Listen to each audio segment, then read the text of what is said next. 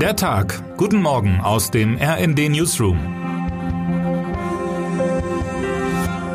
Es ist Donnerstag, der 6. April. Was fällt Ihnen ein, wenn Sie an China denken? Die meisten Deutschen kommen zu dem gleichen Befund. Die Assoziationen waren schon mal positiver. China? Früher dachten da viele an kulturelles und historisches, an chinesische Weisheiten und Philosophien oder ganz einfach auch an das allseits beliebte chinesische Essen.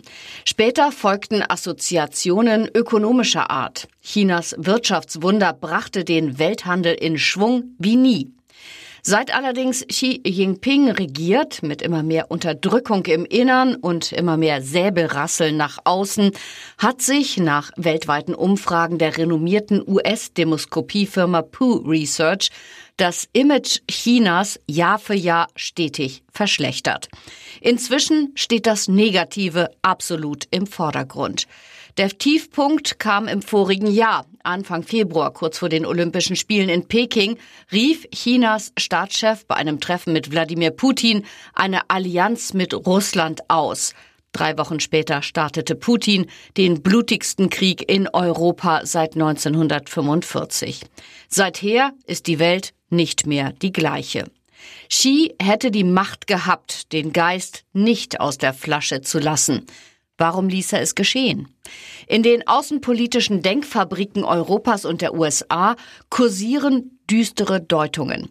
Xi wolle Europäer und Amerikaner durch den Ukraine-Konflikt nach und nach auseinandertreiben, sie aber auf jeden Fall beschäftigen und ablenken von seinen eigenen aggressiven Plänen, etwa gegenüber Taiwan. Dies würde uralten chinesischen Strategien entsprechen. Sieg ohne Krieg empfahl der General und Philosoph Sun Tzu schon 500 vor Christus. Wer sich derzeit als europäischer Politiker oder europäische Politikerin nach Peking begibt, wagt sich also in die Höhle des Drachen. EU-Kommissionspräsidentin Ursula von der Leyen und Frankreichs Präsident Emmanuel Macron tun es heute. Und sie tun es mit demonstrativer Unerschrockenheit. Ihr Auftritt Seite an Seite bietet die Chance, das ganze Gewicht der EU auf die Waagschale zu bringen. Welche Aussichten diese heikle Mission hat, beleuchten wir in unserem heutigen Leitartikel.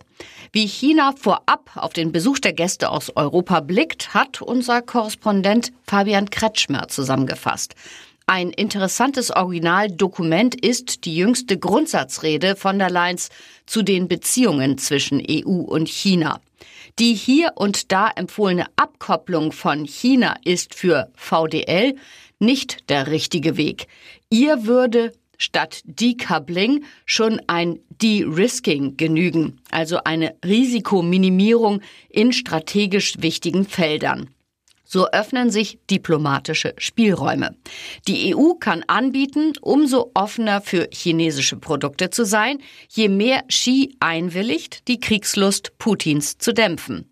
Das prinzipielle Festhalten am gigantischen Handel zwischen EU und China liegt im Interesse beider Seiten, auch und gerade in schwierigen Zeiten.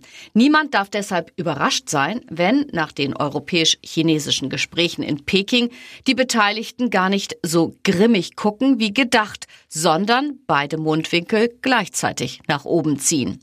Wer lächelt, statt zu toben, ist immer der Stärkere. So sprach schon der legendäre chinesische Philosoph Laozi. Termine des Tages. Vor dem Landgericht Hannover endet heute ein bundesweit beachteter Mordprozess nach einem illegalen Autorennen. Die zwei Angeklagten fuhren im Februar 2022 in Basinghausen nahe Hannover nebeneinander auf einer einspurigen Straße. Es kam zu einem Unfall mit dem entgegenkommenden Auto einer Familie, deren Kinder im Alter von zwei und vier Jahren starben.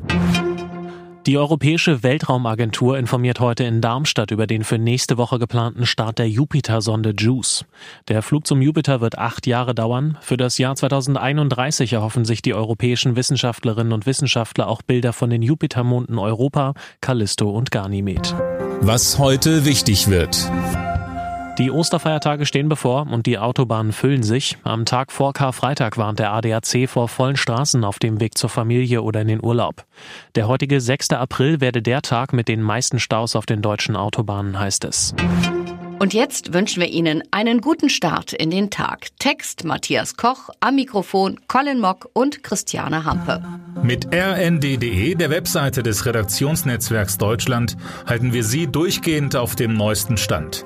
Alle Artikel aus diesem Newsletter finden Sie immer auf rnd.de slash der Tag.